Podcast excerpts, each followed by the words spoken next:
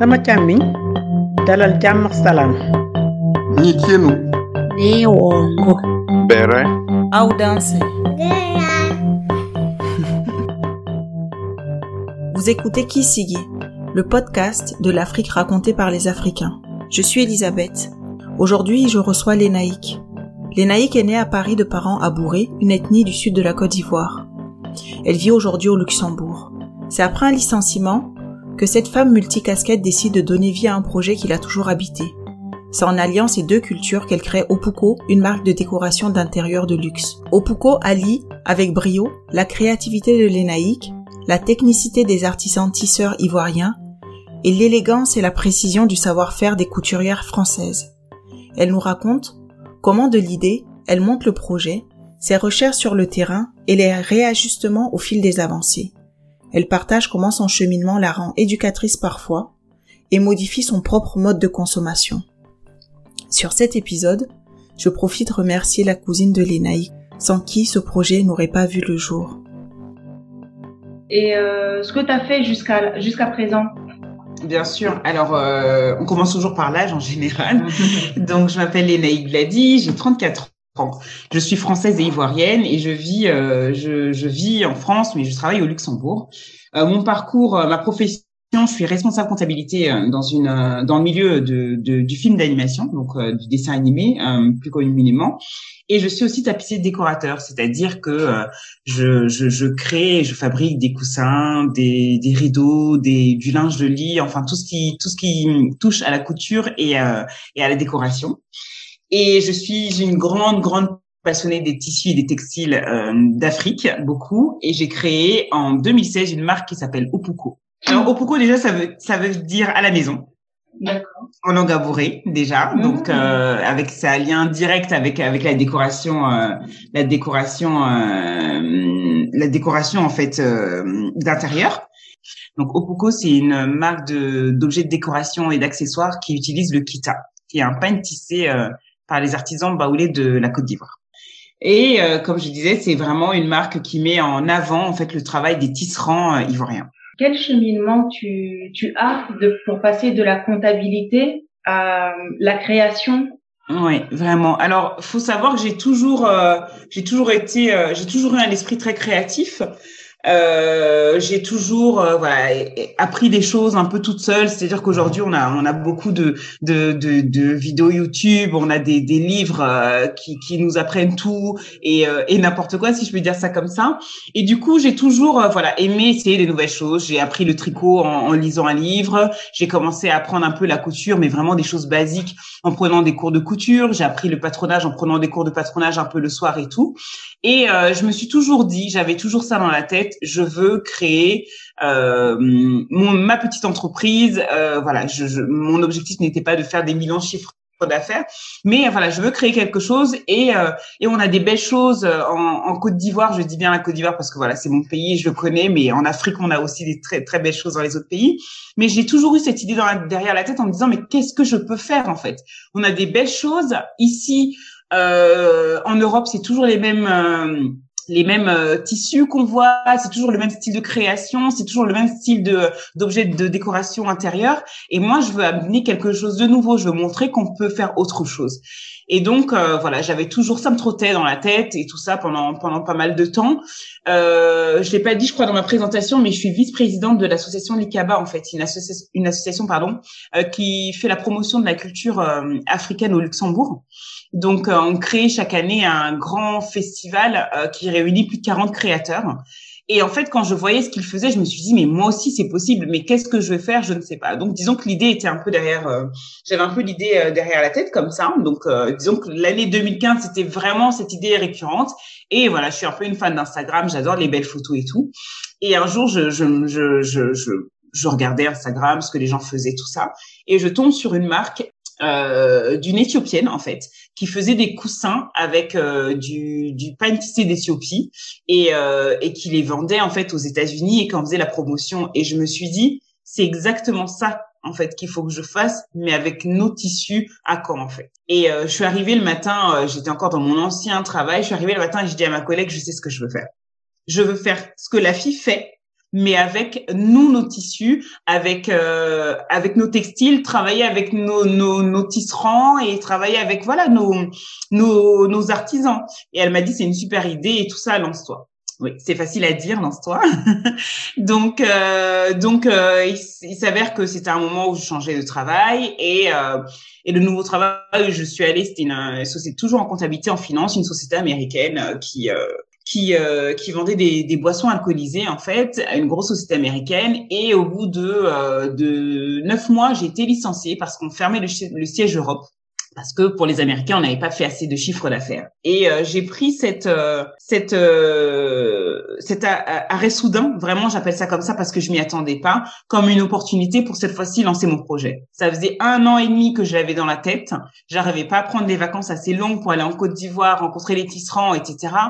Euh, et je me suis dit là, euh, bah, je vais m'inscrire au chômage, je vais rester au chômage et je vais débuter le projet parce que je le ferai jamais si. Donc voilà, c'est comme ça que ça a commencé en septembre 2016 quand j'étais au chômage, c'est là que j'ai commencé à, à réfléchir. J'ai pris mon billet d'avion euh, pour deux ou trois mois en Côte d'Ivoire, je me rappelle très bien. Et euh, je suis partie au mois d'octobre et c'était le, le, le, début de l'aventure. Comment t'arrives? T'arrives parce que tu as des contacts, t'arrives parce que tu as de la famille, t'arrives oui. déjà avec des numéros, avec des choses à faire, ou tu arrives et tu as tout à faire? Alors en fait, euh, déjà moi, enfin toute ma famille, les, les, mon père et ma mère sont les seuls de leur fratrie à être en France. Donc c'est à dire que euh, j'ai tous mes cousins, cousines, mes grands-parents, mes oncles et tantes qui sont en Côte d'Ivoire. Donc euh, voilà, j'y allais quand même euh, voilà régulièrement, mais c'était pour des vacances, c'était deux semaines, je restais que à Abidjan. Mais euh, mais j'avais jamais vu d'artisans, j'avais enfin j'étais jamais allée à leur à leur à leur contact et tout ça donc du coup euh, quand j'ai pris cette décision, euh, avant de prendre mon billet d'avion, quand même, j'ai appelé ma cousine euh, Aude, qui se reconnaîtra euh, dans le podcast,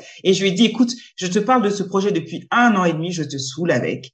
Euh, là, euh, j'ai plus de travail. Euh, c'est le moment de le faire. Il faut absolument que tu parles autour de toi, que tu essayes avec tes contacts que tu as de trouver des des des des, tisserands, de parler, de voir s'ils peuvent euh, voilà tisser ce que je veux et tout ça, et d'essayer de placer des rendez-vous avant que j'arrive. Je lui ai dit moi aussi de mon côté, je vais faire mes recherches, t'envoyer des numéros pour que tu appelles et tout ça, et euh, on va travailler comme ça. Ma cousine m'a dit pas de problème, je t'attends viens et, euh, et, voilà, je fais mes recherches et toi aussi. Donc elle, elle a fait ses recherches, elle a trouvé quelques contacts et, euh, et moi en fait j'ai j'ai euh, j'ai utilisé internet. J'ai lu, euh, j'ai tapé tisserand euh, Côte d'Ivoire et j'ai vu des articles en fait sur les tisserands de la Côte d'Ivoire sur des journaux ivoiriens en ligne et j'ai écrit à, à, ces rédacteurs de journaux ivoiriens pour pour avoir un peu le contact de ces de ces tisserands et j'en ai eu deux qui m'ont très gentiment répondu en me donnant le contact en fait de ces tisserands et je, je les remercie d'ailleurs. Et c'est comme ça que j'ai eu euh, davantage de contacts et que je suis arrivée voilà en Côte d'Ivoire. Mais euh, rien c'est-à-dire que rien en, en, septembre en octobre 2016 oui je suis allée en Côte d'Ivoire c'était une idée. C'est-à-dire que c'est une idée mais je savais pas ce que j'allais trouver sur place. Et mon idée c'était aussi de bon, de faire tisser sur place mais de faire coudre sur place. Octobre 2016 c'était une idée. On avait quelques contacts. Et quand je suis arrivée en Côte d'Ivoire euh, là, on a commencé un peu à voilà chaque week-end parce que ma, ma cousine avait un, un, un, emploi, hein, elle, elle travaille dans une société euh, d'assurance. Et donc dès qu'elle était libre, des week-ends de deux trois jours, on sillonnait un peu la Côte d'Ivoire pour aller à la rencontre des tisserands euh, dont on avait eu les contacts. Donc on est allé à dans un village, je ne me rappelle plus le nom, un village euh, Baoulé derrière Yamsokro. Je me rappelle, on avait pris le car pour arriver à Yamsokro. On avait pris le, un taxi. On avait pris un moto-taxi pour arriver dans le village. Donc, je peux vous, je peux vous dire que c'était bien loin de tout ce que j'avais vu en allant en Côte d'Ivoire euh, depuis, euh, de, depuis toute petite. On est allé à tout maudit aussi on enfin on a pris le car pour aller voilà plus loin euh, enfin dans les dans les dans les villages en fait baoulés et pour vraiment aller à la rencontre des tisserands pour leur expliquer ce que nous on, on souhaitait ce que nous on voulait c'est-à-dire que moi j'ai dessiné les modèles qui les reproduisent. C'était vraiment une aventure enfin avec le recul euh, c'est avec le recul, je me dis, euh, ouais, c'était vraiment une petite idée, c'est-à-dire que j'aurais pu arriver sur place et euh, et que aucun travail de, de, des tisserands ne, ne convienne. Donc euh, heureusement ça n'a pas été le cas, mais euh, mais euh, voilà, je suis allée avec quelques contacts, la famille sur place et je me suis débrouillée comme ça, sachant que je ne maîtrisais absolument pas les codes de de, de la négociation, de la vente et autres. Là, j'écoute ton histoire et je me j'entends que la famille sur place était un pivot pour toi. Une aide extrêmement précieuse. Déjà, ma cousine, c'est sûr, parce que c'est quelqu'un de confiance et avec laquelle je, je travaille depuis, euh, depuis, euh, depuis 2016 sur ce projet. Donc, euh, et elle a toujours été disponible pour moi. Elle a c'est, réellement un, un, un, lien entre, entre les tisserands et moi, clairement. Et la famille sur place, oui aussi, en me disant euh, attention, tu viens d'Europe avec ton accent français, les gens vont essayer de t'arnaquer. Des fois ici, euh, on donne 50% euh, forcément de de la somme pour pour faire un tissu à un tisserand, mais il peut prendre 50% et et disparaître dans la nature. Fais attention. Ou bien j'avais un grand cousin Alain qui m'a dit la première fois qu'on devait aller voir un, un tisserand, c'est à côté de chez lui, il m'a dit je vous rejoins là-bas. Et c'est lui qui a tout négocié et tout parce que voilà, en fait, c'était un pas pour me sauver, pas du tout, mais euh, on sait comment ça se passe. Donc, euh, je pense que si moi j'avais négocié, j'aurais eu le, le, double, le double du prix euh, du marché. Donc, donc oui, la, la, famille sans eux, j'aurais, j'aurais, j'aurais jamais pu monter ce projet. Et pour donner un exemple, ma, ma, ma, tante me disait qu'il y a des, il y a des très bons kitas qu'on appelle kente au Ghana en fait, qui sont extrêmement jolies. On en voit, on voit beaucoup sur Instagram parce que les les, les Ghanéens portent leur leur euh, leur, euh, leur leur tissu traditionnel lors des cérémonies même présidentielles, lors des mariages, ils le portent tout le temps. Et mais j'avais aucun contact sur place, donc je me suis dit je vais pas arriver au Ghana comme ça et commencer à parler des et négocier. Donc si j'ai fait en Côte d'Ivoire, c'est parce que c'est mon pays en fait et parce que j'ai la famille sur place qui euh, qui m'aide et me soutient quotidiennement et surtout ma cousine vraiment. Et cette cousine, elle fait partie de ton de ta société ou c'est vraiment euh, le lien familial encore qui fait que c'est un support? Alors oui et non. Parce mhm. que euh, oui, elle fait partie de ma société parce que euh, c'est c'est mon assistante en fait. Elle mhm. gère tout sur place, les, relations avec les, les tisserands. elle gère financièrement quand il faut payer les tisserands, il faut faire les avances, récupérer les tissus et autres, les amener aux transporteurs pour qu'ils arrivent en France. Donc euh, oui, et quand vous voyez sur ma page euh, ma page Instagram, je présente l'équipe, donc je présente les tisserands, mais je la présente bien Aude comme euh, assistante commerciale parce que c'est réellement son son emploi en fait, son son statut, et non parce que parce qu'avant tout, avant de travailler avec moi sur Opuko, j'ai toujours eu un, un, lien extrêmement fort avec cette cousine et on a toujours été vraiment inséparables. Je pense que aussi le fait qu'on on est à, peine un an d'écart, le fait qu'on ait la même mentalité, qu'on soit extrêmement battante, qu'on qu'on ait toujours des idées, qu'on essaie de s'en sortir sur sur divers euh, divers points. Euh, ça fait que oui, je ne vois, je ne voyais qu'elle en fait. Pour euh, moi, c'est vrai que beaucoup de, de gens, parce que j'ai énormément d'amis autour de moi qui sont entrepreneurs, qui me disent moi la famille surtout pas. Et eh ben j'ai, bah moi je suis fière de dire que je suis l'exception qui confirme la règle, que je travaille avec ma cousine exclusivement et j'ai jamais eu aucun problème. Et, euh, et sans elle, je, je, ne pourrais pas, en fait. Vraiment.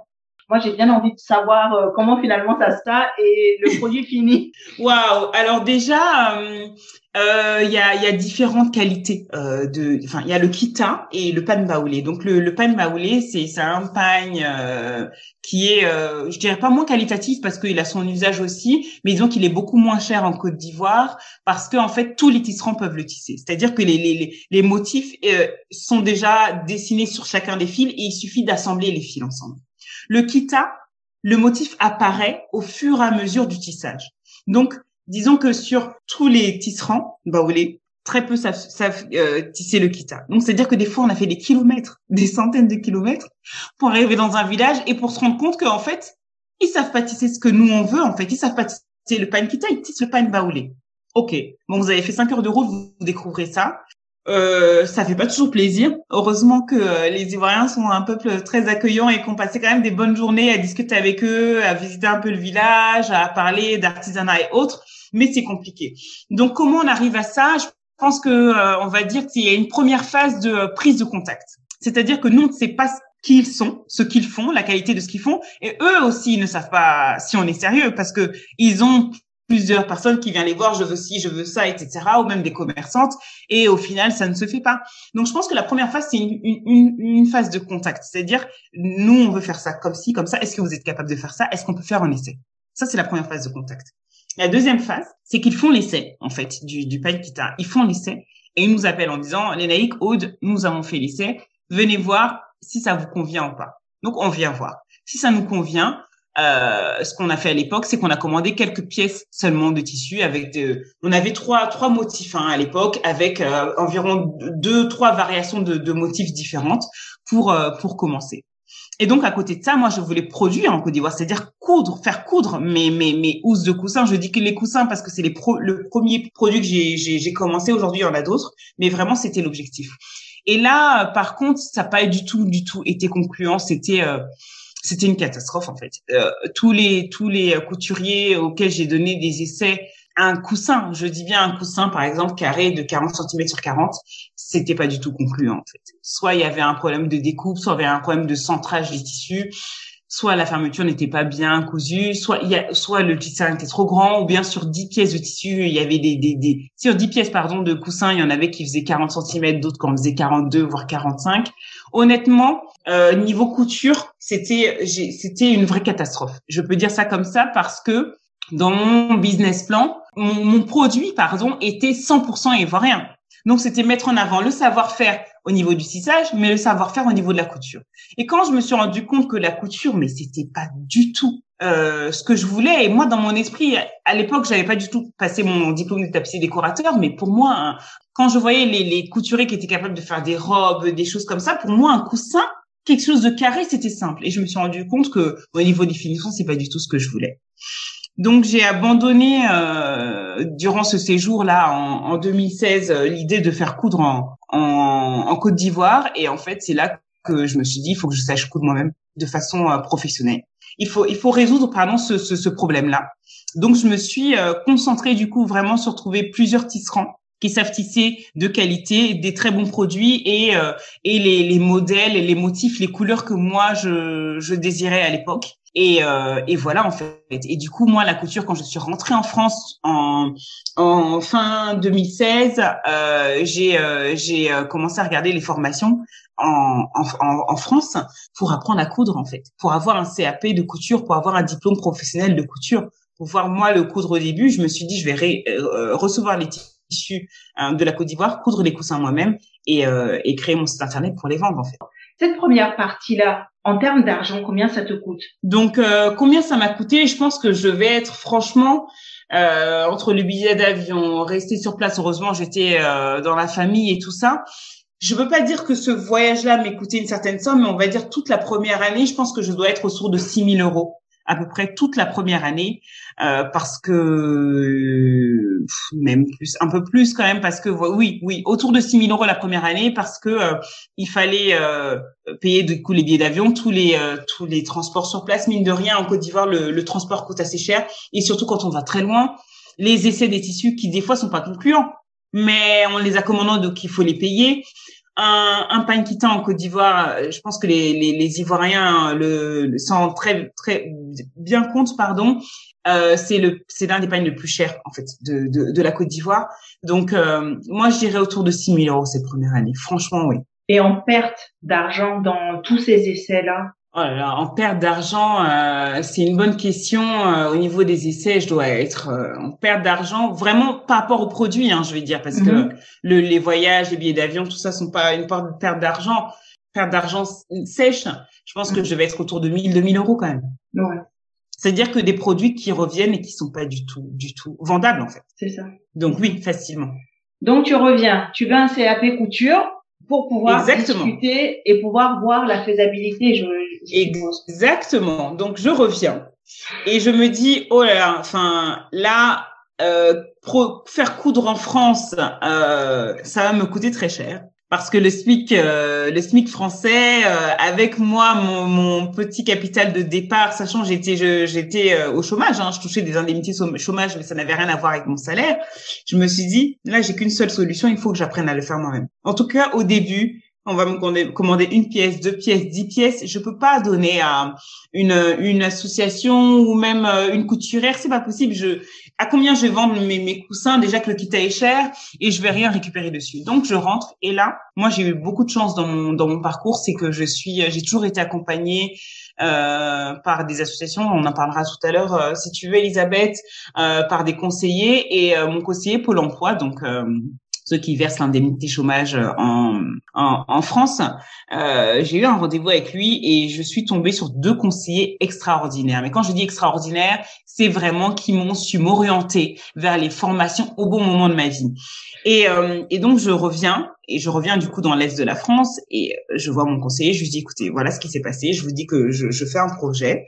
Voilà ce qui se passe. Mais maintenant il faut que j'apprenne à coudre. Et donc il regarde et il me dit il y a que deux formations euh, de couture en accéléré parce que euh, voilà à l'époque j'avais 30 ans passés euh, une formation en accéléré c'est-à-dire euh, faire six mois au lieu de deux ans. Il y en a une à Paris et une autre en province. Je me dis Paris c'est parfait mes parents habitent là-bas, que dois-je faire? Et il me dit, euh, par contre, mademoiselle l'a dit, il y a 10 places hein, pour toute la France cette année, 10 places.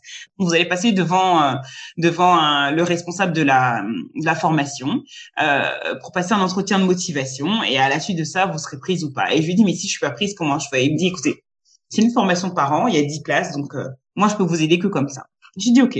Donc, il m'a inscrit à, à à cet euh, entretien et j'y suis allée. Et là, à l'époque, j'avais déjà un dossier de presse euh, au Pouco avec les photos des voyages que j'avais fait, avec les euh, les essais que j'avais fait au niveau des coussins. C'est-à-dire qu'il y avait déjà quelques voilà quelques coussins. J'avais fait, fait par, par un ami qui est à Paris et tout ça. Donc je suis allée, je me suis dit là c'est la chance, la chance pardon de ma vie. C'est le seul moment de ma vie où j'ai une pause et je peux faire une formation. Donc j'y suis allée et euh, et du coup j'ai euh, voilà j'ai j'ai parlé avec euh, j'ai fait mon entretien. J'ai dit moi je viens pour un projet, c'est carré. Voilà ce qui se passe. Je reviens de la Côte d'Ivoire et tout et je veux absolument euh, je veux absolument obtenir cette cette formation. Donc donc inscrivez-moi. En fait, je suis je suis une très bonne candidate et euh, et j'ai dû euh, j'ai dû le convaincre parce que du coup j'ai j'ai eu ma place à cette formation et du coup euh, j'ai commencé ensuite la formation qui a duré six mois et et j'ai obtenu mon CAP tapissier décorateur par la suite. Et donc j'étais capable à 100% de de faire mes produits de façon professionnelle et surtout en fait pendant cette formation de six mois, et eh ben j'ai eu plein d'autres idées puisque on, faisait plein de produits différents, toujours liés à la à la décoration d'intérieur. Et du coup j'ai eu plein d'idées et des techniques aussi pour euh, coudre euh, de façon professionnelle. Donc euh, donc voilà un peu. Et j'ai eu surtout une super prof de de couture qui s'appelle Sandrine Masson et qui a su faire de nous ces élèves qui ne savons même pas allumer une machine à coudre des des tapissiers décorateurs au bout de au bout de six mois. Donc voilà un peu. Ouais parce que là, j'allais, c'est, c'est ce que j'allais te demander. Est-ce que tu cousais avant? Mais là, tu viens me dire que tu savais pas allumer Ouh là là. Euh, franchement, euh, ce que je faisais avant, avec du recul, on va dire que c'est du bricolage. Voilà, je vais dire ça comme ça. Avant cette formation, honnêtement, c'est du bricolage. Et puis j'avais une machine euh, débutant aussi. Enfin, c'était c'était du du loisir. Là maintenant, j'ai une machine professionnelle avec une vraie table de de couture et tout ça. Donc ça a rien à voir, vraiment. Mais c'était dur honnêtement, et euh, aux gens qui m'écoutent, voilà, ne, ne, ne lâchez rien si vous voulez vous former, faites-le vraiment. Mais euh, mais apprendre euh, sur six mois ce que les les autres font en deux ans, je peux vous dire que c'était pas facile. Des fois, on avait pendant huit heures, on avait des, des, des, cours de couture pendant huit heures. Quand on vient d'un un métier administratif comme le mien, entendre des, des machines à coudre en permanence, comme dans les usines, pendant huit heures d'affilée, mais c'est très difficile au début. Mais quand on a un objectif et qu'on met tout en place pour euh, pour l'atteindre, je pense que euh, on y va en fait, vraiment. Je pense qu'il y a quelque chose aussi à souligner dans dans dans comment dire dans ton parcours, c'est la préparation. Oui. Quand tu as voulu cette formation, tu t'es préparé à pouvoir aller décrocher ton oui. Oui. Même si ton conseiller t'avait dit je présente ton dossier, il y avait 10 places, tu as fait un dossier de presse tu t'es tu t'es amené avec un dossier de presse pour pouvoir argumenter. T'as pas attendu que ça que ça se fasse ou bien tu t'es pas dit oui je vais voir pour qu'on me paye une formation privée. Peut-être que c'était même pas possible, mais tu t'es battu aussi pour décrocher cette place qui était chère. Exactement, c'est ça en fait, parce que je me suis dit c'est une formation qui coûte 15 000 euros quand même à l'État hein, français. Hein, je tiens à préciser, voilà, par personne je me suis dit euh, c'est la c'est la chance de ma vie je sais pas hein. J'ai pas vécu toute ma vie pour dire ça mais je me suis dit là c'est une chance pour mon projet en fait. Et je dois pas me louper. On me non seulement j'ai une formation qui coûte 15 000 euros qui est payée par les euh, par euh, l'État De l'autre côté, donc j'ai pas un euro à mettre. De l'autre côté, c'est une formation qui est à Paris. Mes parents sont à Paris, donc j'ai même pas loué un appartement. Je retourne juste dans ma chambre, euh, ma chambre que j'ai chez mes parents. Donc j'avais tout pour moi, sachant que j'étais au chômage, comme je vous dis, les indemnités, il fallait quand même que je paye mon, appartement ici et tout ça. Donc c'est à dire que c'était la meilleure option euh, financière et, euh, et professionnelle. Et donc oui, je me suis préparée, Elisabeth. Je me suis dit, je je vais avoir cette place en fait. Pas, déjà parce que c'est c'est une opportunité incroyable pour mon projet, mais c'est surtout que je n'ai pas le choix et je ne me laisse pas le choix. Et j'étais aussi consciente à l'époque que euh, pour monter un projet, il faut avoir un minimum de connaissances en fait euh, dans, dans dans ce que l'on fait et euh, et du coup j'avais tout à apprendre. Moi je voilà, je, je connaissais pas le métier de couture, je connaissais pas le métier de, de, de tisserand, donc j'avais tout ça à apprendre. À côté, j'ai aussi pris des cours de marketing, de gestion des réseaux sociaux, de, de vente à l'université de Metz. Donc c'était mon objectif, c'était d'avoir le maximum en fait de euh, de de, euh, de, de connaissances de qualité en fait pour pouvoir mener à bien mon projet. Et comment les parents les, les parents accueillent ce, ce nouveau projet? Alors, euh, on va dire euh, positivement et négativement. Positivement dans le sens, euh, écoute, tu as raison, de toute façon, c'est pas comme si j'avais démissionné, attention, pour faire cela. J'ai été licenciée j'ai pris, c'est sûr que j'avais fait le choix de ne pas rechercher du travail tout de suite et retourner dedans, mais euh, mais j'avais pas démissionné. Donc ça déjà c'était une chose. Et euh, mon père a été toujours quelqu'un qui a qui est euh, qui a un côté assez euh, assez artistique et assez euh, entrepreneur comme ça. Et euh, même si voilà c'est pas son métier il m'a toujours motivé m'a dit non mais t'as raison. Je veux dire euh, vas-y en fait. Et ma mère un peu moins parce qu'elle me disait purée t'as un diplôme t'as un bac plus 5 en finance d'école de commerce t'as un bon métier en tout cas t'as un bon t'as un bon cursus et tout ça t'as une bonne t'as une bonne expérience professionnelle en au Luxembourg en finance et, euh, et euh, tu mets ça en pause pour faire un CAP, donc niveau euh, brevet, en dans un métier euh, manuel. Elle comprenait pas le côté euh, que je voulais entreprendre, que ça allait pas forcément être mon métier, c'était pas ça l'objectif forcément, mais c'était que j'avais besoin à ce moment de ma vie en fait d'entreprendre parce que je savais que ce, ce temps à 100% que j'avais pour me former, pour euh, monter mon entreprise, pour la créer juridiquement, je l'aurais plus, peut-être plus dans ma vie. Mais je pense que oui, elle a pas compris. Elle m'a dit, tu as des diplômes, pourquoi en, en, fait tu fais ça? Et combien de temps il se passe entre la fin de cette formation et la vente du premier euh, du premier article? Waouh, euh, waouh, je dirais, euh, oh là là, euh, je dirais que en fait, euh, il faut que je remonte un peu dans mes souvenirs. Mm-hmm. Mais en fait, euh, j'ai, euh, comme je vous disais, j'ai un couturier en fait à Paris qui s'appelle euh, qui s'appelle Yaku et qui a fait les premiers prototypes des, des premiers coussins. Donc du coup, j'avais j'avais quand même un petit stock dès le départ. Le premier l'un des premiers cours en, en, en couture qu'on apprend, c'est faire des, les, des, des des coussins. Donc je savais en faire bien avant de passer mon diplôme. Et donc c'est comme ça que j'ai commencé à avoir un petit stock et tout ça. Et, euh, et j'ai j'ai euh, j'ai euh, j'ai fait des salons en fait avec Opuko, je l'ai créé juridiquement et tout ça avant d'aller en formation. Et du coup, pendant mon, cursus en fait de six mois, moi j'avais j'avais j'ai j'ai participé à un salon au Luxembourg qui euh, s'appelle le, le marché des créateurs du musée d'art moderne de Luxembourg. Donc ça aussi c'était sur sélection. Donc j'ai essayé de sélectionner, donc j'ai j'ai fait celui-là. Euh, ça a été un, un, un véritable succès honnêtement. Et euh, c'est ça m'a motivée, mais à, à 400% parce que bon, j'étais fatiguée, j'étais venue de Paris en voiture pour aller à Luxembourg le vendredi pour tout mettre en place le dimanche. Euh, après la fin du salon à 18h, fallait rentrer, donc 4 heures, 5 heures de route, euh, rentrer à, à, Paris parce que le lendemain on retournait, je retournais en cours de couture. Mais j'avais passé deux, deux jours extraordinaires parce que c'était la première fois que je me retrouvais euh, deux journées entières en face d'un public potentiel en fait. Et moi, je me rappelle très bien le premier contact que j'ai eu, j'étais c'était le vendredi soir, j'étais à peine en train d'installer mes produits et il y a deux deux personnes du musée d'art moderne, du coup des employés qui sont venus me voir et qui m'ont dit ah, c'est très joli, qu'est-ce que c'est? Donc je leur explique ce que c'est et ils me disent mais ça enfin, ça vient de Côte d'Ivoire et tout ça, euh, je connaissais pas du tout. Moi, j'avais l'habitude de du wax, des choses qui sont plus colorées, qui sont plus en coton et tout ça. Et je leur disais non, on, a énormément de, de tissus rien qu'en Côte d'Ivoire, et celui-là en fait partie. Et du coup, j'ai eu un accueil extrêmement positif. J'ai eu tous mes amis, euh, mes anciens collègues et tout ça de Luxembourg euh, à ce moment-là, j'étais en, formation en France, qui sont venus sur mon centre, qui sont venus voir mon produit, qui ont qui ont fait passer le mot, qui ont acheté. J'ai des, des, gens que j'avais jamais vus, euh, d'Adam, Eve, qui sont venus euh, acheter euh, le produit. Enfin, tout n'était pas parfait à l'époque, bien bien au contraire.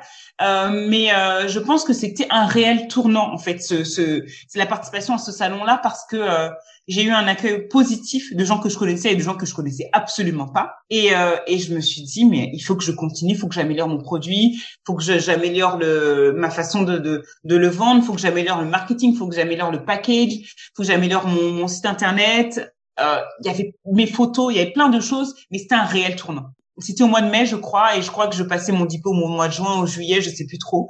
Et je me suis dit, euh, j'ai pris la bonne voie. Je, je j'ai jamais eu la prétention, en tout cas à cette époque-là, de vivre que d'Opuko, mais je me suis dit, j'ai pu développer ma passion, je créer ma petite entreprise et je vais continuer dedans. Et ton entreprise, elle était immatriculée où à l'époque en France? En France. En France, oui, tout à fait, parce que je vivais en France. Donc, euh, du coup, elle était immatriculée chez à mon domicile euh, en France. Donc, oui. D'accord. Euh, niveau physique, niveau coussin, niveau produit, je me suis améliorée certes, mais je m'étais déjà lancée avant la fin de ma formation et je profitais justement des, des, des bonnes relations que j'ai avec mes professeurs pour un peu euh, améliorer mes produits, affiner, leur proposer des prototypes, qu'est-ce que vous pensez de ceci, de cela, etc. Euh, vient la fin, fin de ma formation, je fais deux stages chez des tapissiers décorateurs euh, un en région parisienne, un autre euh, en, en, Normandie, euh, avec des super, super des super maîtres de stage, des super tapissières. C'était deux femmes. Et quand je finis tout ça, je me dis, il faut que j'ai un site internet en fait. Il faut que j'ai un site internet et un site internet marchand, parce que avec des belles photos et tout ça. Donc là, je reviens, je je je, je demande à des amis, voilà, des photographes euh, qui connaissent et j'en fais des photos. Je euh, j'avais à l'époque un comme je vous je vous j'ai dit plus tôt Elisabeth que j'ai suivi des cours en en communication pardon en gestion des réseaux sociaux et autres et j'avais mon mon prof qui euh, de gestion des réseaux sociaux en fait qui avait qui avait une, entreprise de communication à, à Metz et qui proposait des des formules clés en main pour les toutes petites entreprises, c'est-à-dire qu'on payait un, montant par mois et il crée notre site internet. Donc du coup, euh, j'ai travaillé avec lui sur mon site internet. Euh, voilà, donc l'objectif était de revenir, d'améliorer les produits, de proposer vraiment une collection. Là, c'était plus plutôt quelques voilà quelques quelques produits et tout ça. Euh, et là, c'était vraiment avoir une, une, collection construite avec avec tant de produits par couleur, euh, ajouter d'autres produits, faire des couvre-lits, faire des accessoires, donc des, des, des, des, pochettes, des sacs, enfin des abat-jours aussi. Donc tout ça, c'était un processus de création que j'ai continué et j'ai continué à faire des formations, euh, à faire des formations, non pardon, j'ai continué à, à faire des salons. Euh, j'ai continué à aller à, disons au contact de mes euh, de mes potentiels clients. À, là, j'ai énormément travaillé sur mon Facebook, mon Instagram. Quand j'ai eu mon diplôme, le but était de vraiment continuer à à faire des salons et euh, à développer ma présence sur le sur le net. Donc tout ça, c'était toi qui le faisais. Tu tu faisais tout. Oui, tout. C'était très difficile. Ouais. C'est je, je faisais tout et surtout j'avais j'avais pas euh, j'avais pas euh, disons que j'étais pas forte en tout. Enfin je veux dire ça c'est tout le monde. Donc euh, après ce qui était bien c'est que j'avais euh, j'avais quand même pris certains services chez, chez certaines personnes. C'est-à-dire que je suis comptable mais je fais pas ma comptabilité par exemple. C'est un, un cabinet d'expertise comptable qui le fait. Un autre professionnel un autre juriste qui avait relu euh, mes conditions générales de vente qui avait relu mes contrats de vente et autres. Donc je me suis quand même entourée de professionnels surtout sur des des domaines comme le légal, euh, c'est lui qui a créé mes statuts aussi, enfin qui a déposé mes statuts. Donc euh, j'ai pris conscience très tôt que euh, il fallait que je délègue pas mal de choses, même si ça allait me coûter de l'argent, parce que j'étais pas capable de le faire. Je suis pas capable de, de, rédiger des statuts de A à Z pour une société. Donc j'ai appris des choses, certes, il y a des choses que j'ai fait toute seule, comme protéger la marque, qui est très important, et je le dis bien à tes auditeurs Elisabeth, il faut absolument déposer voilà le nom de la marque et protéger la marque, mais euh, je suis j'étais incapable de rédiger des statuts, absolument pas. Donc euh, donc voilà, la partie était, je faisais une partie donc réseaux sociaux, vendre, coudre un peu aussi, et j'ai aussi par la suite, par exemple, travaillé avec un petit euh, une petite entreprise de 12 couturières puisque je, je leur ai commandé des produits J'envoyais mes tissus, elle le faisait aussi. Donc j'ai su déléguer sur sur certains plans parce que euh, c'était plus facile pour moi et pour me pour me concentrer sur la vente et surtout ma communication. Ça c'était important pour moi, vraiment. Euh, tu te places euh, sur un segment haut de gamme, donc euh, c'est peut-être pour ça aussi que tout ce qui est communication, en tout cas toutes ces choses-là pour toi sont essentielles et doivent être le plus nickel. Oui, exactement. En fait, c'est exactement ça, Elisabeth. C'est que quand on vend du haut de gamme, déjà, il faut être irréprochable en termes de de, de, qualité du, du, tissu, de la matière première, en termes de finition. Euh, moi, combien de fois sur les salons, euh, j'ai vu les gens ouvrir euh, les coussins, regarder à l'intérieur, regarder les coutures et tout ça. Et euh, il faut communiquer, c'est-à-dire expliquer euh, comment du Made in Africa, je dis bien ça parce c'est que dans l'esprit des gens, le Made in Africa n'est pas cher. Ça, c'était euh, euh, une un des principaux obstacles. Donc, il fallait que je leur explique comment un coussin qui est entièrement tissé à la main, qui est cousu en France par des couturières françaises, avec un remplissage. Donc, à l'intérieur de mon, coussin, il y a un remplissage en plumes euh, naturelles de canard, euh, de fabrication française aussi, arrive à coûter 85 euros je suis en dessous des prix du marché.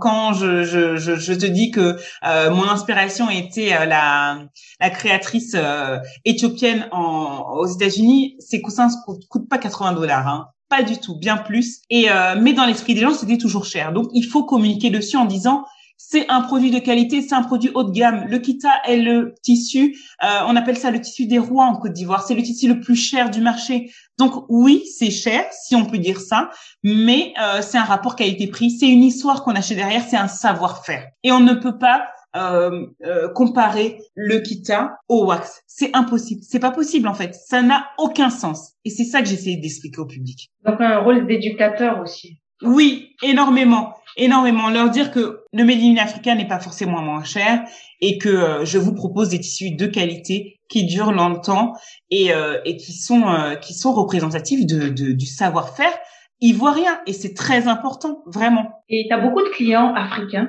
Non. Non, Elisabeth, je n'ai pas beaucoup de clients africains. Je, je le déplore. Je, je le déplore. Euh, j'ai, euh, disons que les clients africains, mes clients africains sont sont euh, majoritairement mes amis. Donc, euh, c'est-à-dire que oui, j'ai mes amis qui depuis le départ me soutiennent énormément, mais là je dis à 200%, qui m'ont commandé des coussins, des abat-jours, des, des couvre-lits, des couvre-lits extra larges, XXL, des choses vraiment, des pièces uniques. Et des clients que je ne connais pas, en général, ce sont des Européens blancs. Je ne sais pas, je sais pas, je ne saurais pas t'expliquer pourquoi. Je, je pense que euh, j'ai, j'ai, je, je ne sais pas, j'ai eu des réflexions comme euh, ah mais ça, euh, je demande à ma cousine de le faire au Ghana ou en Côte d'Ivoire, ça me revient moins cher. Ok, pas de problème. Mais ta cousine n'a pas une entreprise derrière, ta cousine n'a pas les charges qu'il y a en, en France, les charges de communication, les charges légales, les charges de fiscalité. Euh, ta cousine ne fait pas coudre en Europe. Euh, voilà, c'est tout. Et, ta cousine ne, ne, ne, crée pas le design. Elle ne crée pas le produit. Elle ne crée pas les, les dessins ni les couleurs. Elle va prendre un, un, tissu qui est déjà fait et le faire coudre par un, un couturier. Il n'y a pas de problème. Mais derrière, il y a, y a une histoire, il y a des noms de produits, il y a toute une signification en fait derrière chaque produit et une recherche surtout on valorise pas nous-mêmes, tu, tu penses qu'on valorise pas nous-mêmes, qu'on n'encourage pas nos entrepreneurs à pouvoir vivre de et à payer ceux, ceux qui vivent à travers eux de leur je travail. Pense que c'est, hmm, je vois Elisabeth ce que je veux dire. Je pense que c'est mitigé. Il y en a qui le font et euh, et moi je pense que je le fais de plus en plus. Euh, je le fais davantage depuis que j'ai créé Opuko. Honnêtement, c'est-à-dire que j'ai euh, j'ai là, je viens d'ailleurs de recevoir une une pièce euh, du Sénégal en fait d'une créatrice qui s'appelle Sira Banderabe qui m'a fait un c'est un top, un vêtement. Et euh, voilà, dès que j'ai j'ai envie de m'acheter quelque chose, j'essaye de trouver voilà un créateur, d'acheter quelque chose de qualitatif, etc. Tout ça. Je pense que certains le font parce qu'ils ont une conscience en se disant on va valoriser euh, ce qui vient du continent, on va valoriser notre savoir-faire et autres. Et d'autres, et je ne veux vexer personne, mais c'est très, je pense, euh, c'est très euh, africain francophone je pense, qui ont l'idée de oh non c'est trop cher, je vais copier. Et ça c'est vraiment dommage en fait. Voilà, je, je un vêtement, une robe c'est 200 euros. Au lieu de se dire non c'est trop cher ou ah je n'ai pas le, le mon style ou c'est pas dans ma mentalité de mettre dans 200 euros dans une robe, c'est je prends la photo, je copie. Et ça, je pense qu'il faut qu'on arrête. Il faut qu'on arrête ça, vraiment. Donc, euh, quand on trouve quelque chose de beau, soit on l'achète, soit on l'achète pas. Mais copier les créations à chaque fois, c'est il faut arrêter. Et c'est bien pour ça que je dépose chaque motif, chaque motif, chaque couleur en fait de de de, de mes coussins, de mes créations en fait euh, à l'INPI en fait pour les protéger. Et aujourd'hui, tu arrives à vivre de cette société? Absolument pas, absolument pas. Euh, non, euh, j'avais euh, j'avais des, des, chiffres d'affaires qui étaient plus ou moins corrects vraiment avant la crise hein, parce qu'il y avait des salons on allait en Suisse Luxembourg la France et autres donc c'est sûr que là c'était beaucoup plus facile. Euh, non il y a eu un gros coup d'arrêt euh, en 2020 quand la dernière fois je faisais avec avec le comptable de, de, de ma société le bilan 2019 on était plutôt bien. 2020 c'est c'est c'est quasiment rien en fait, vraiment. Donc 2018, euh, 2019, c'était quand même des bonnes années, mais 2020, c'est un... donc 2021, j'essaye de de redresser la barre, mais c'est compliqué. Euh. Donc euh, du coup voilà, c'est c'est assez difficile. Moi, je vis de mon métier, qui est responsable comptabilité. heureusement, je suis dans une entreprise vraiment intéressante, comme je vous ai dit, le, la, une société d'animation. En 2019, même si les chiffres étaient beaucoup plus bons qu'aujourd'hui, je ne pouvais pas en vivre non plus ça c'est sûr. Donc euh, je sais pas, je sais pas qu'est-ce qu'il faudrait faire, peut-être produire à une plus grosse échelle, euh, essayer de, de, toucher un public euh, qui n'est non européen, euh, peut-être un public américain, afro-américain. Oui, euh, j'avais, j'ai commencé aussi à, à, recontacter un peu les hôtels parce que ça aussi c'était euh, un objectif d'Opuko, mais comme on le sait, hôtels, restaurants, enfin tout ce qu'ils ont vécu cette année, c'est compliqué. Donc donc j'espère en vivre un jour. Je ne suis pas frustrée de ne pas en vivre, mais mais je sais que ça prendra du temps mais euh, je développe euh, ma, ma, ma, société euh, chaque jour. je trouve des nouvelles idées, je, je contacte des nouvelles personnes et, et je me bats pour faire avancer les choses, vraiment. Aujourd'hui, en produisant sur place, en ayant ce lien-là, cette entreprise-là sur place, est-ce que tu as l'impression de mieux connaître ton continent? Alors, euh, j'ai l'impression, oui, je pense euh, quelque part, c'est-à-dire que je maîtrise plus l'art de la négociation, on va dire ça comme ça déjà, ça c'est sûr. Euh, je connais plus la Côte d'Ivoire. Avant, j'allais en Côte d'Ivoire, j'allais à Abidjan, j'allais dans mon village qui est à une heure d'Abidjan, donc je peux vous dire, je peux dire que je restais vraiment dans la même zone. Euh, donc je connais plus la Côte d'Ivoire et euh, ça c'est c'est vraiment euh, ça c'est vraiment quelque chose que que que j'ai apprécié et que j'apprécie encore. Est-ce que je connais mon continent? Oui, mieux.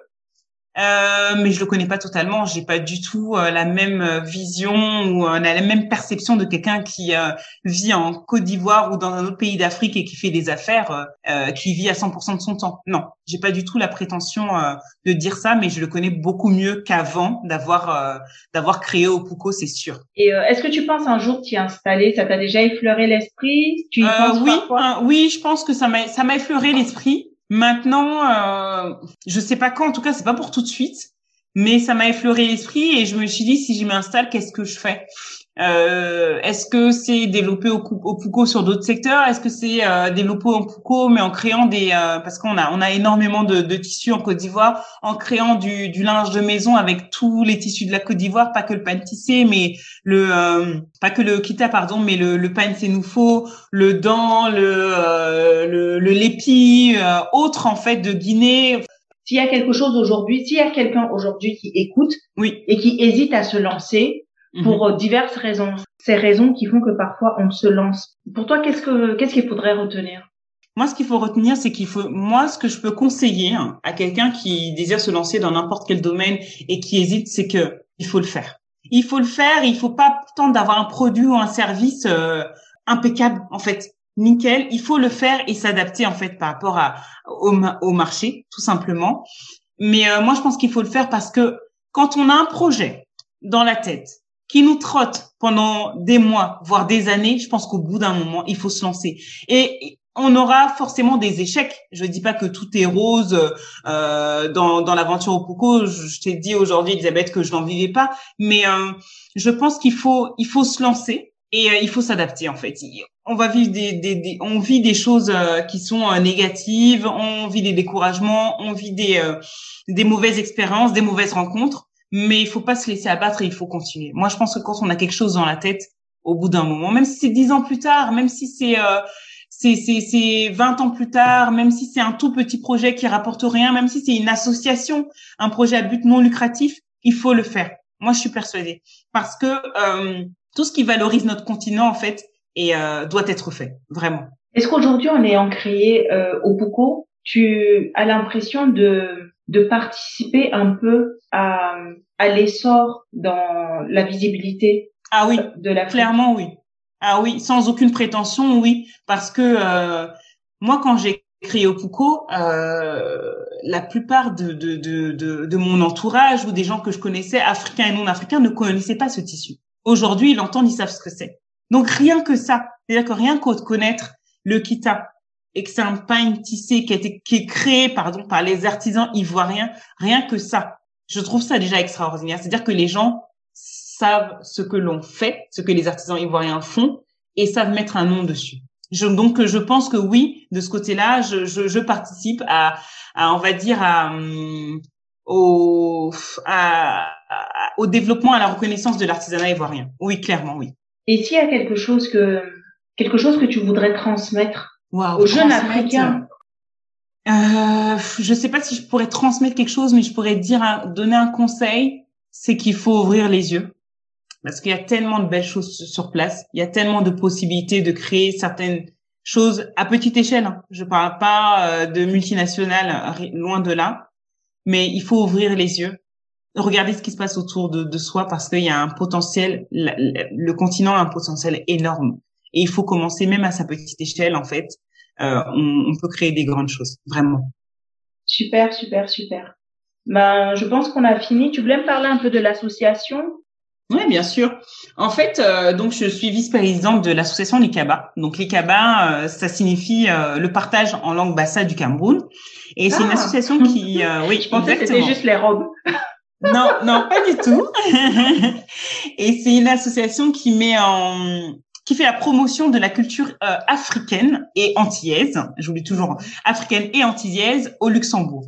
Donc euh, c'est une association qui promeut la, la, la, la culture euh, par par le film tout simplement parce qu'on a commencé par des par des projections de films d'auteurs africains et antillais, mais aussi par par la mise en avant de la créativité. Donc on organise une fois par an un événement qui s'appelle le Lux African Market, qui a lieu au mois d'octobre et qui regroupe euh, plus de 40 créateurs africains et antillais, donc dans les domaines de la restauration, euh, de, de l'habillement, euh, du jeu, de la gastronomie ou encore de la décoration, qui viennent de France, d'Allemagne, de, de Suisse, de Luxembourg, euh, de Belgique aussi, et, euh, et qui, qui, qui, proposent en fait leur création au public luxembourgeois. Et ça, c'est énorme parce qu'au fil des années, euh, on a pu, là, notre dernier, notre dernier festival, c'était il y a deux ans, du coup, puisqu'on n'a pas pu le faire en, en 2020, c'était en 2019, et on a réuni plus de 4000 visiteurs. Et c'est énorme au Luxembourg, sachant qu'en 2019, on a, on a eu le soutien du ministère euh, de la Culture euh, luxembourgeois, et c'est une toute première pour une association africaine en fait, d'être soutenu euh, par le ministère de la Culture euh, du Luxembourg. Vraiment. Donc, on est très fiers et euh, on continue parce que euh, ce sont toutes ces actions que l'on fait qui montrent en fait une, une, belle image de notre continent. Vraiment. Super. Ça a l'air super bien cette association. Et comment elle est née cette association? Elle est alors moi, je faisais pas du tout partie de ça. Euh, mhm. moi, c'était ma c'est ma copine Lindsay du coup qui est camerounaise, qui a créé euh, cette association-là parce qu'elle en avait marre euh, que voilà qu'on soit pas stigmatisé, c'est un peu fort, mais au Luxembourg il n'y a pas énormément d'Africains et que euh, tout ce qui était africain tourne autour de la nourriture, de la danse et autres. Et elle avait euh, envie de proposer quelque chose d'autre et elle s'est dit euh, par quoi je vais commencer? Je vais commencer par diffuser des films d'auteurs et derrière créer des discuter de problématiques qui nous touchent, qui touchent nous les Africains, qui nous touchent nous les les Antillais. Et on parle bien des problématiques des Africains, mais pas que du continent, de la diaspora, des Africains lusophones, donc ceux qui sont euh, au, en Amérique latine, au Brésil, euh, des Antillais, euh, des Antillais qui sont en France. Enfin, quand on regarde, les Africains sont partout.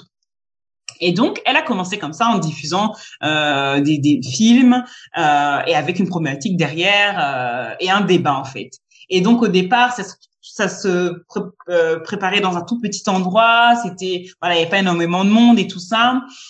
Et au fur et à mesure, moi, je venais juste pour aider, pour voilà le cocktail, parce qu'il y avait toujours un cocktail avant le film et la et la comment s'appelle déjà la, la, problématique après, la discussion, le débat. Et du coup, moi, je venais aider à servir. J'ai toujours participé aux événements de ma copine. elle m'a dit, écoute, Là, ça fait trois, quatre fois que tu viens pour aider. Moi, j'ai besoin de quelqu'un dans l'association. Là, il faut que, pour que tu intègres l'association, il reste un poste de trésorier. Ils étaient trois à créer l'association.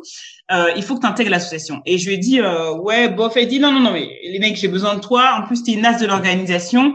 Moi, euh, je peux plus faire sans toi, en fait. Donc, tu n'es pas un bénévole. Pour moi, tu fais partie de l'association, mais sauf qu'ils vont mettre ton nom sur les statuts. Et c'est comme ça qu'on a évolué, qu'ensuite on a fait toutes nos projections de films dans un dans une bibliothèque qui s'appelle le, le CITIM, euh, c'est le centre euh, c'est le centre d'information du, du, tiers monde en fait à Luxembourg. Donc sont énormément de livres sur euh, les populations d'Afrique, d'Amérique latine, d'Afrique et autres. Donc un, un, très bel endroit. Donc on a fait nos projections là-bas. Euh, on a eu après des intervenants professionnels. Avant c'était des débats entre nous. Donc on a eu des intervenants professionnels suivant le suivant la problématique. On avait une problématique sur euh, sur euh, la femme de la place dans le mariage. On a eu euh, le pasteur Adama qui est pasteur à Luxembourg d'une église évangélique. On a eu d'autres d'autres intervenants, des fois des psychologues, des, des auteurs, des écrivains et autres. Donc l'idée était de toujours toujours s'améliorer. Après les les, les afro-projections, pardon, les projections de films, on a eu des des book clubs donc, euh, on choisissait un livre euh, d'un auteur ou d'une auteure africain et on discutait un peu ensemble. Euh, on a eu des game nights, on jouait à, à c'était différents quiz, différentes équipes qui se qui se qui s'affrontaient en fait sur des questions liées à l'Afrique, mais dans différents domaines économie, géographie, danse, euh, culture et autres. Donc, euh, on a fait énormément de choses. Et le plus gros événement, celui que que la plupart des gens connaissent à Luxembourg, c'est bien entendu le Lux African Market, qui est euh, une, une, immense braderie des créateurs africains au Luxembourg. Et c'est un événement incontournable. Et vraiment, le fait d'avoir été été soutenu financièrement et, et ayant obtenu pardon une une aide financière et être soutenu euh, aussi, euh, on va dire, euh, psychologiquement par le ministère de la Culture luxembourgeoise. Elisabeth, c'était, c'est comme si on arrivait au sommet de de ce qu'on aurait pu espérer, quoi. Luxembourg. Vous êtes devenu quelqu'un. Vous êtes vraiment quelqu'un dans ce truc. Ma cousine qui me disait, ah, heureusement qu'en France, c'est réglementé, hein, parce que vraiment, si c'est en Côte d'Ivoire, si tu t'achetais une nouvelle robe, on allait dire que, ah, c'est l'argent du ministère. Ah, c'est ce idée, ma cousine, si seulement tu savais, il y a même pas d'argent. Et on rigolait dessus parce que, voilà, et, euh, et vraiment, on a cette étiquette-là d'être l'association. Euh, moi, il y a, un type qui est venu nous, voir comme ça et il a dit, vous êtes la, une fierté euh, des Africains de Luxembourg, vraiment. Vous êtes de loin l'association la plus la plus euh, la, plus euh, la plus carrée, la plus sérieuse, celle qui fait le plus de choses. On a après les dernières euh, projections de films, on les a fait au cinéma à Luxembourg. Là, on avait 150 personnes. c'était un film qui s'appelle Wax in the City. C'était sur les tissus africains. Du coup, j'étais derrière pour organiser, mais en même temps, j'étais intervenante par rapport à Opuko et pour parler du textile. Et ça, c'était génial. Enfin, 150 personnes. On a commencé à 10 15 personnes dans une espèce de, de, de, de cave d'une d'un bar africain à Luxembourg et se retrouver au cinéma euh, dans une salle de cinéma de Luxembourg, c'était euh, la consécration. Super. Ça me, oui, ça me, ça me met des étoiles dans les yeux parce que ben moi je suis sur un continent, les Noirs on les voit pas trop non plus. C'est assez particulier. C'est la première fois que je me sens euh, complètement immigrée dans un dans un endroit. Mais tu vois, ça, du coup, ça, c'est un truc, euh, même si Luxembourg, c'est l'Europe, moi, quand je suis arrivée à Luxembourg euh, il y a 12 ans, je suis arrivée en 2009, il y avait beaucoup moins euh, de Noirs, en fait. Dans cette dynamique-là qu'elle a voulu, voilà, créer quelque chose, mais surtout, comme si c'était baisser les barrières avec les autres Européens, en fait, de se dire, on n'est pas nombreux, certes, mais venez voir notre culture, venez voir nos problématiques, venez goûter à notre nourriture, venez discuter avec nous et vous verrez. Et, et, et ça, c'était vraiment important, c'est-à-dire que l'ICABA, quand, quand on fait le Luxe African Market, euh, sur 4000 visiteurs, euh, il n'y a pas 1000 noirs, hein. il n'y en a même pas 500. Ah. Mais euh, l'idée est vraiment de montrer notre culture sur un, d'un bon côté et, euh, et, et, attirer les gens et leur montrer ce que voilà arrêter les clichés de les migrants, les ceci, les cela, parce qu'il y a autre chose, en fait. C'était un peu ça. Et on a une culture proprement dit, et arrêter de nous cantonner à nos clichés, en fait. Je suis ma copine Lindsay, mais c'est, c'est une boule d'énergie dingue. Elle a des idées, elle est extrêmement intelligente.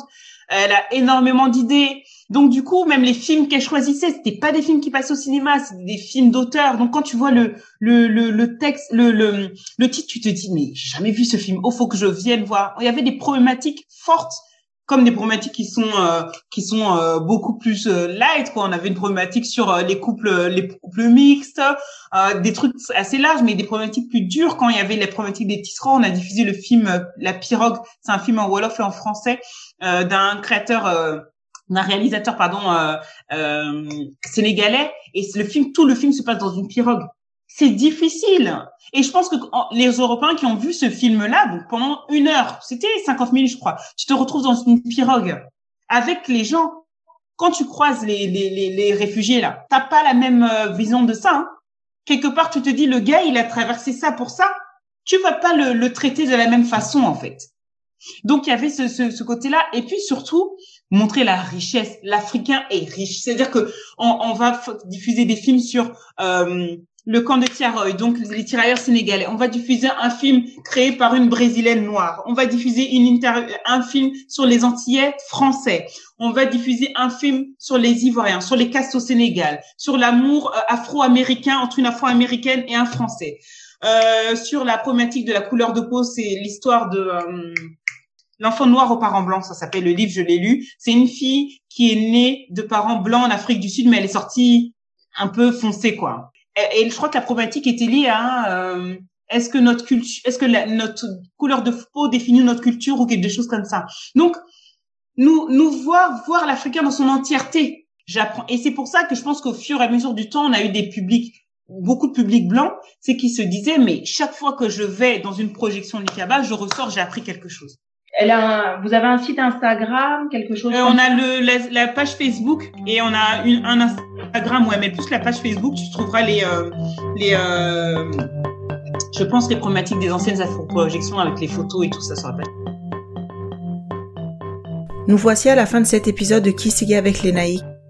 Je pense que nous pouvons retenir trois choses de ce podcast. Rien ne peut remplacer l'expérience terrain. Il faut savoir se préparer, reconnaître les opportunités et les saisir. Merci de l'avoir écouté. J'espère qu'il vous sera utile. N'hésitez pas à aller faire un tour sur le site de Opuko, un site euh, très riche où l'ENAIC transmet ce qu'elle sait sur le tissu, les tissus africains et d'où ils viennent. Les artisans, elle nous présente ses équipes et comment ils travaillent. Vous pouvez bien sûr la contacter sur les réseaux sociaux, mais n'hésitez pas à partager son site internet. Quant à moi, je suis toujours disponible sur Instagram ou par mail. Si vous avez aimé cet épisode, n'hésitez pas à liker, commenter et partager. Je vous dis à la semaine prochaine.